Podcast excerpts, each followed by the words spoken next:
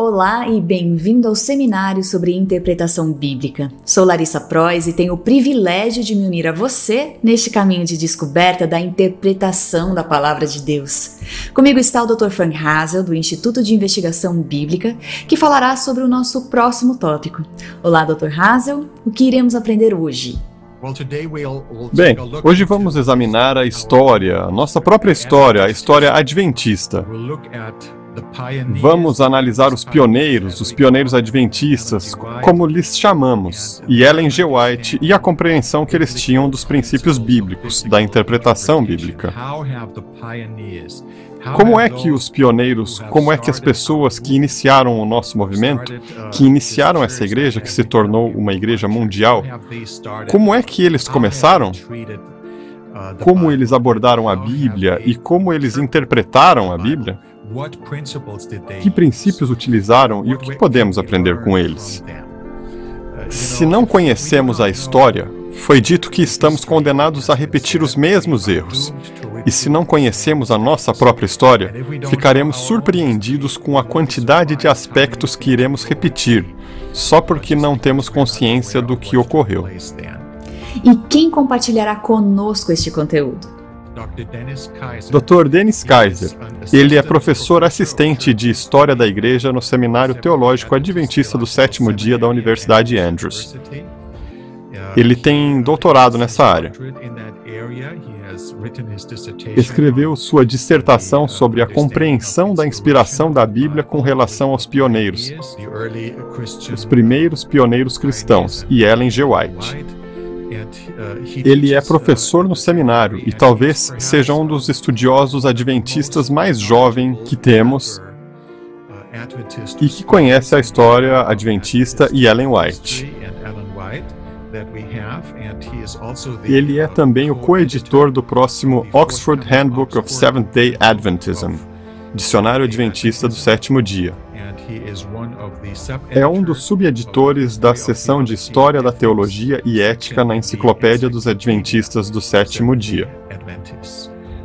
Assim, ele proporciona uma rica experiência e conhecimento, e você aprenderá alguns novos e fascinantes detalhes que vão fortalecer a sua fé e ajudá-lo a compreender melhor as nossas origens e a nossa própria história sobre essa questão em particular.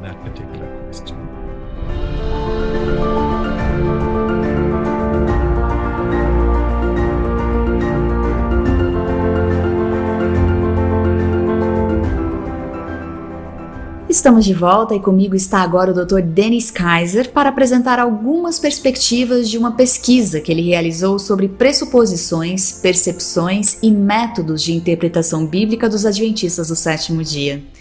Então, Dr. Kaiser, a que ensinamentos de inspiração divina os adventistas do sétimo dia aderiram nos primeiros 45 anos de sua existência? Em 1883, portanto, na sessão da Associação Geral, acabaram por votar que o aprimoramento da gramática dos testemunhos de Ellen White para a Igreja é possível porque geralmente acreditamos que os pensamentos são inspirados. Apenas em casos raros, as palavras, claro, em relação a Ellen White. Os adventistas, em geral, acreditam que a inspiração dos escritores bíblicos e de Ellen White foi a mesma, portanto, de uma forma que também se poderia ser usada nesse caso.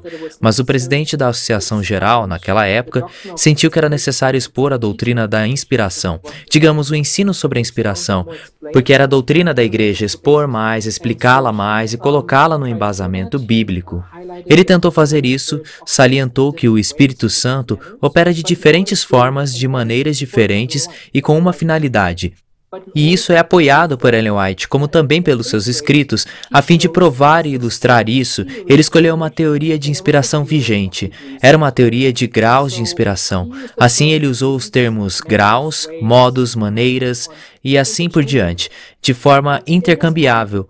Mas ele incluiu nos dois últimos artigos, foram dez artigos que escreveu em 1844, e nos dois últimos artigos disse basicamente que há algumas coisas na Bíblia que não são inspiradas. Então, basicamente, ele também fala de graus de inspiração. Se o Espírito Santo se manifesta de forma diferente, digamos, essa influência é medida diferente.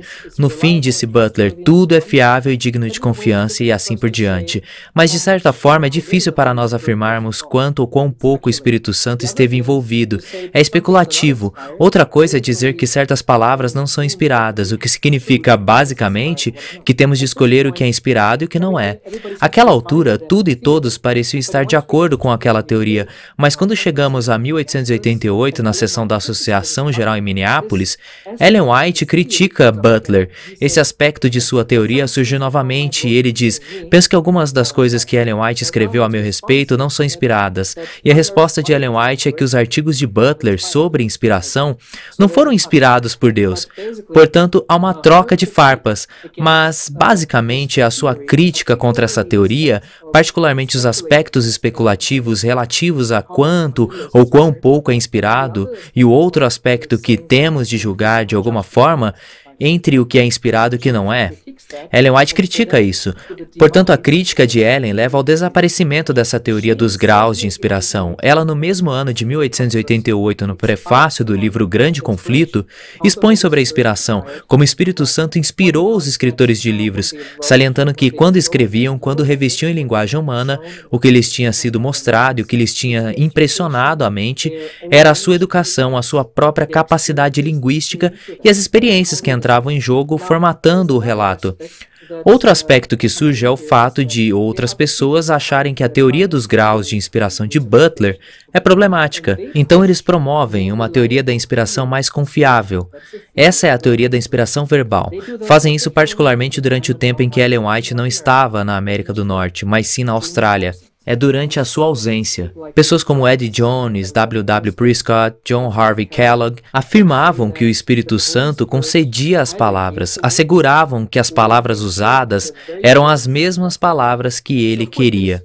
Assim, certamente isso é mais fiável, porque então podemos dizer que o Espírito Santo é responsável. Nenhuma pergunta ou dúvida ou qualquer coisa é basicamente garantida quando se trata de ler a Bíblia. Tudo é meio divino, e por isso temos perspectivas diferentes dentro do Adventismo a perspectiva de Ellen White é basicamente que os pensamentos foram dados, aspectos foram mostrados, a memória foi reavivada. Por vezes o Espírito Santo sugeriu palavras, com frequência não fez, mas o Espírito Santo operava de diversas maneiras, de múltiplas formas. É multifacetado. No fim, o que se espera de nós como resultado da leitura da Bíblia é perceber que ela é um produto humano divino, encarnado.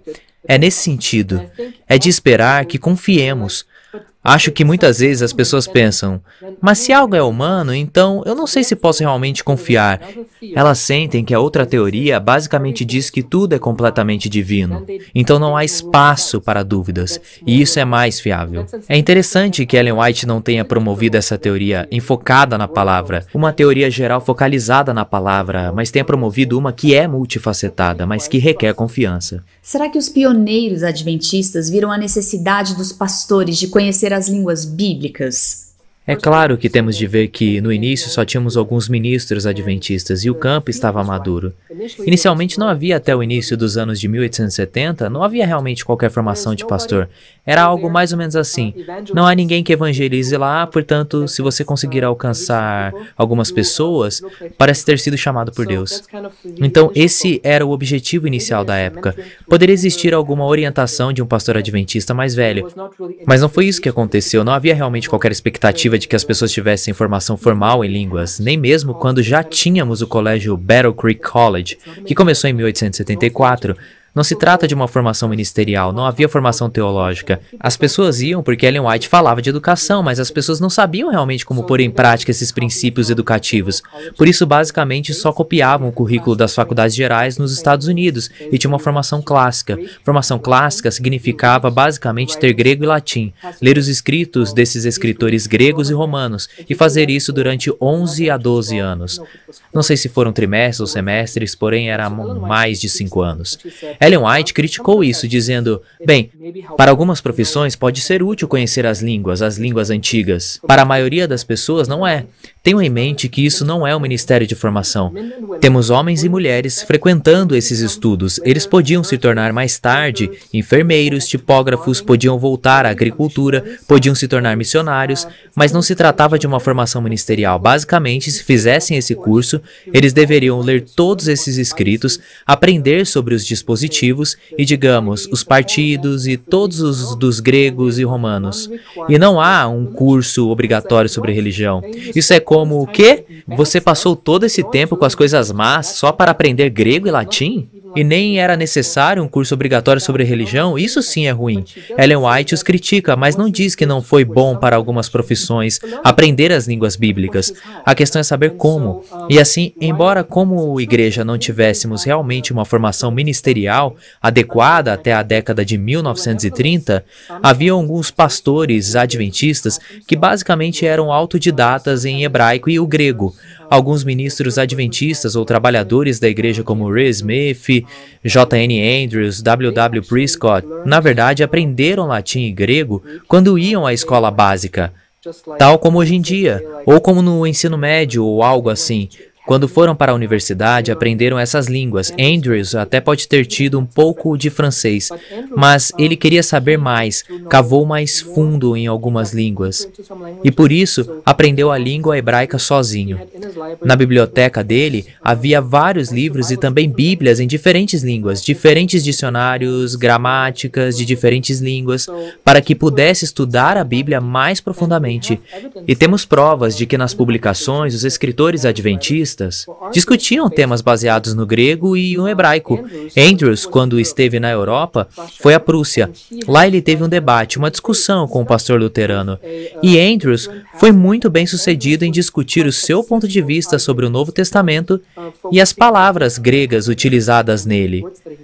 Nesse sentido, embora não tivéssemos uma formação ministerial formal na qual se ensinasse hebraico e grego, pois não era exigida no ministério adventista, havia uma apreciação pelas pessoas que eram capazes de fazer o uso desses recursos, ou que aprendiam as línguas bíblicas sozinhas, como fizeram Uri Smith e Andrews, e continuavam a usá-las, ou quando escreviam artigos de livros, utilizavam de fato recursos onde outros escritores protestantes conservadores tinham feito uso, digamos, da crítica textual das passagens e manuscritos em hebraico ou grego, e assim fizeram uso disso, citando e apreciando os resultados desses estudos, ainda que, digamos, eles mesmos não tenham feito críticas formais.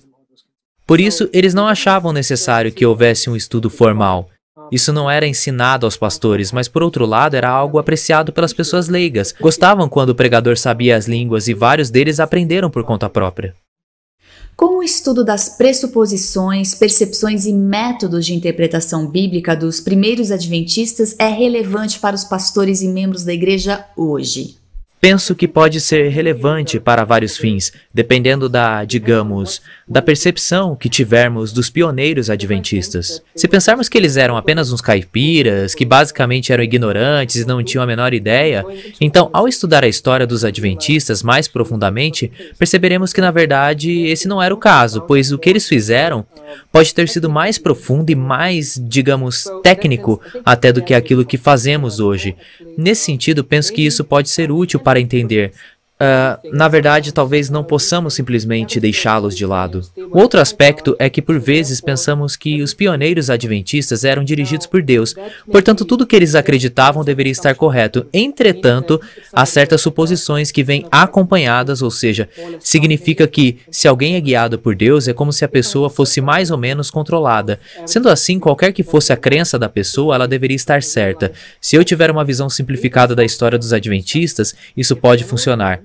Entretanto, se eu cavar mais fundo, dou-me conta do que eles mesmos tiveram muitas discussões. Eles faziam acordos gerais, por vezes discutiam. Por quê? Porque queriam chegar a uma melhor compreensão, mas não concordavam necessariamente em todas as interpretações de certas passagens. Concordavam no principal, mas não em cada passagem, como interpretá-la ou algo parecido. Eles também desejavam aumentar a sua compreensão, por isso continuavam a estudar. E vemos isso em vários tópicos. E os primeiros 50, 60 anos ou mais da história do Adventismo, desde os anos de 1840 até o presente, ou digamos pouco depois da virada do século, eles cresceram na compreensão de certos tópicos, cresceram na compreensão das passagens bíblicas. Se eu apenas disser que quero retroceder aos pioneiros, eu, como historiador, perguntaria: a que época? A que época? Isso porque eles continuam a estudar, eles continuam a crescer. A outra coisa é: ok, que pioneiro? Qual deles? Porque também há diferenças. Assim, existe compreensão mais profunda da história adventista e de como eles abordavam a Bíblia, como interpretavam a Bíblia. Basicamente dizendo-me, tudo bem, não posso apenas dizer que uso os pioneiros como a última norma de como a Bíblia deve ser entendida. O outro ponto é, se eu tiver uma compreensão adequada de como os pioneiros realmente usavam a Bíblia, então poderei perceber sim que as línguas bíblicas tinham um certo significado. Pode não ter sido exigido aos pastores que as conhecessem, mas eles não pensaram que fosse insignificante. A outra coisa é, quando se trata de crítica textual, é preciso olhar para os diferentes manuscritos que são mais fidedignos ou originais e assim por diante. Percebe-se que eles não achavam que isso fosse completamente sem importância. Portanto, mesmo isso é algo em que temos de dizer ok. Hoje em dia, temos pessoas na igreja que se tornam especialistas nisso, não duvidam da inspiração dos escritores bíblicos, mas dizem que temos manuscritos diferentes. Portanto, vamos, de certa forma, compará-los e estudar e ver quais são os mais confiáveis. E isso foi algo que os pioneiros fizeram.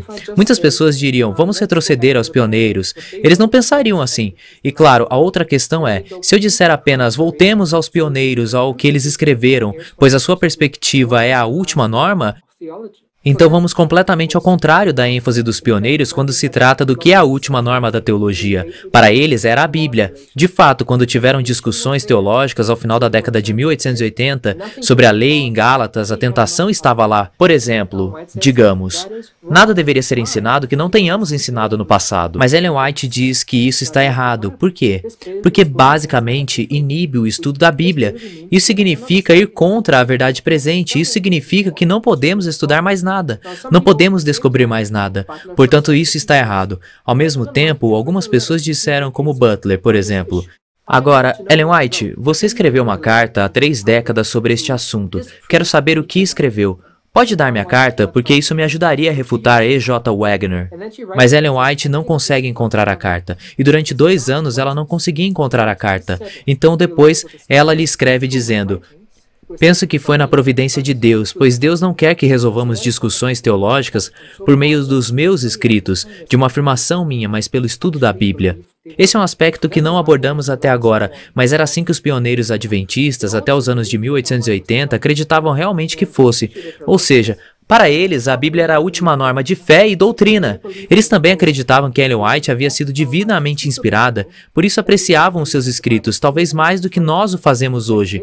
Mas eles acreditavam num cânone fechado. Não acrescentaram Ellen White à Bíblia e não liam a Bíblia levando em consideração os escritos de Ellen White. De fato, eles achavam que os escritos de Ellen White tinham sido dados para uma função diferente dos escritos bíblicos. E sim, Ellen White comentou as escrituras. Ela enriqueceu a nossa compreensão da teologia, mas não queria ser a base para uma nova teologia. E também não queria ser a última norma sobre como a Bíblia deveria ser interpretada. Por quê? Porque há um significado mais profundo na Bíblia. Ela pode ter comentado certos aspectos, mas não esgotou o significado do texto. Por isso, dizer que ela é a última norma basicamente significaria que nada de novo pode ser descoberto. E nesse sentido, o que vejo pelo estudo da história adventista e dos escritos de Ellen White é que aquelas pessoas eram fascinadas pela Bíblia, pelas escrituras. Elas acreditam na inspiração de Ellen White, mas a inspiração de Ellen White e os seus escritos não se tornaram um atalho para o estudo da Bíblia. Nesse sentido, acho que é possível apreciar os seus comentários espirituais das escrituras e ao mesmo tempo ficar fascinado com o estudo da Bíblia e descobrir coisas novas, descobrir novos aspectos. Assim, penso que nesse sentido, o estudo da história adventista pode realmente suscitar em nós uma apreciação e esse anseio de também estudar mais a Bíblia, aumentando a nossa compreensão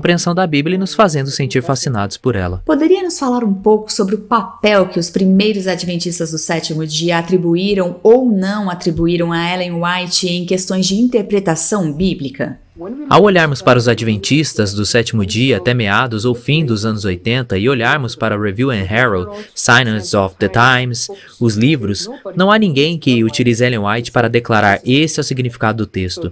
Portanto, isso não foi uma rejeição a Ellen White, foi compromisso deles com a Bíblia como única regra de fé e prática. A Bíblia é o fundamento da teologia e Ellen White apoiou isso. Claro que ao chegarmos ao fim da década de 1880, então a questão é ok, agora algumas pessoas querem usá-la para resolver conflitos. Inicialmente ela está à procura daquela carta que mencionei anteriormente. Bem, Butler estava lhe pedindo uma carta até que finalmente ela conclui: Penso que Deus quer nos ensinar algo, que devemos resolver as discordâncias por meio do estudo da Bíblia. Ellen White partiu para a Austrália em 1891 e em 1893, A.T. Jones, na sessão da Conferência Geral, pregou vários sermões. Ele também enfatizou demasiadamente a clareza das Escrituras, a clareza dos escritos inspirados. Entretanto, ele acrescentou outro aspecto que não mencionei anteriormente. Ele disse que não devemos esclarecer, explicar ou interpretar a Bíblia, porque não há necessidade de fazê-lo, pois tudo que é inspirado é absolutamente claro. Mas em função do nosso embotamento, ou seja, da nossa mente ser tão embotada na compreensão da Bíblia, Cristo deu esclarecimento não porque é necessário, mas porque precisamos precisamos dele de alguma forma. E assim ele diz que o fez porque, digo, Jesus, o autor das Escrituras. E Jesus o fez por meio do testemunho de Jesus, que é o espírito de profecia, que são os escritos de Ellen White. Portanto, o uso correto dos testemunhos não é lê-los por si mesmos, por seu valor intrínseco, mas para ler a Bíblia com auxílio deles. Ellen White se tornou a intérprete final e infalível da Bíblia. É no fim dos anos de 1890, mas o início foi em 1883, quando entramos no fim dos anos de 1890, por exemplo, em 1896, que as primeiras pessoas começam então a usar Ellen White nas lições da escola sabatina. É como diz o texto bíblico, é o que diz Ellen White, e assim por diante. Foi assim que as pessoas na igreja adventista começam a usar os textos de Ellen White por escrito.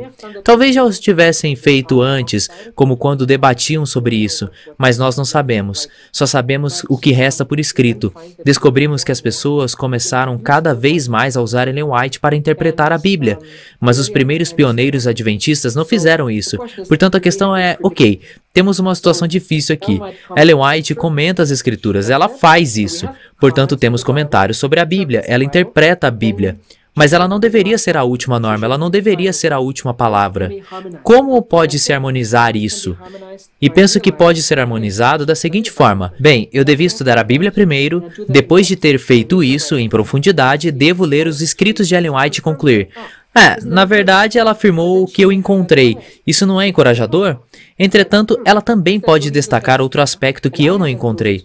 Eu penso, isso está realmente no texto, e já tive essas experiências em que, um ano depois, voltei a estudar a mesma mensagem, ou seja, estudei várias vezes ao longo do ano, mas acabei por pensar: ah, espera um minuto, vejo algo no texto que não tinha visto antes.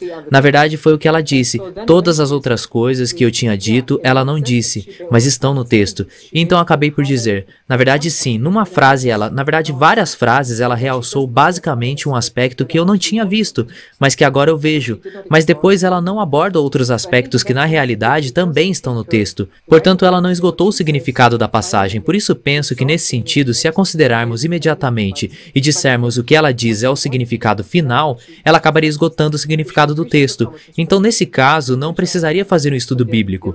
Mas penso que o que ela queria fazer foi o que ela disse, ou seja, que deveríamos apreciar os seus comentários sobre a Bíblia. Eles enriquecem a nossa compreensão mas não são as últimas palavras, ou seja, não significa que nada mais possa ser dito. Ela não esgotou o significado da passagem bíblica. Mas de certa forma, mesmo até hoje, ainda temos as diferentes abordagens na igreja, as quais acabei de descrever. Agora, algumas pessoas diriam: nós apenas empurramos Ellen White para o lado, não queremos usá-la, porque isso eles dizem apenas, apenas a Bíblia. Isso significaria que Deus já não pode falar. Penso que isso também é problemático, mas acho que encontrar uma solução ou simplesmente resolver essa situação, digamos assim, é estudar profundamente a Bíblia e também estudar os escritos de Ellen White, prestando atenção à forma como ela realmente lida com o texto. Será realmente exegética ou será talvez teológica? Pode não ser o mesmo, porque só para dar um exemplo, Ellen White fala de João 5,39, onde diz que Jesus fala com os escribas e fariseus. Ele diz: Vocês estudam cuidadosamente as Escrituras, porque pensam que nelas vocês encontram a vida eterna. E são as Escrituras que testemunham a meu respeito. Contudo, vocês não querem vir a mim. Ellen White fala sobre essa passagem, a maior parte do tempo ela diz: estudem a Bíblia, pesquisem as Escrituras. Ela usou a frase como uma espécie de ordem, como uma injunção para estudar a Bíblia. É realmente disso disso que se trata o texto? Exegeticamente, não. Exegeticamente diz que é uma repreensão. Estuda-se a Bíblia e pensa-se que se encontra a vida nela. Mas a Bíblia fala de mim e você encontra a vida em mim, mas você não quer vir a mim. Esse é o significado exegético, mas Ellen White, em alguns lugares, também fala sobre o significado exegético do texto. Portanto, só para exemplificar, ela diz: aqui está o significado. O fato de ela usá-lo aqui dessa forma não significa que ela também, em algum lugar diferente, use o texto de maneiras diferentes. Portanto, em termos teológicos, dizer estude a Bíblia é correto. Deveríamos estudar a Bíblia e perceber que a Bíblia fala de Jesus. Encontramos a vida por intermédio dele. Teologicamente, isso é correto, mas exegeticamente há uma diferença. E assim, prestar atenção à forma como Ellen White usa a Bíblia em capítulos específicos, digamos, é algo que precisamos fazer. Não podemos dizer apenas porque ela fala do texto. Isso não é necessariamente significado exegético, talvez tipológico, parenético. Talvez ela apenas tenha usado a linguagem sem interpretar a passagem, ou pode ser teológico ou talvez exegético. Obrigada, Dr. Kaiser, e obrigada também a você por estar conosco. Até a próxima!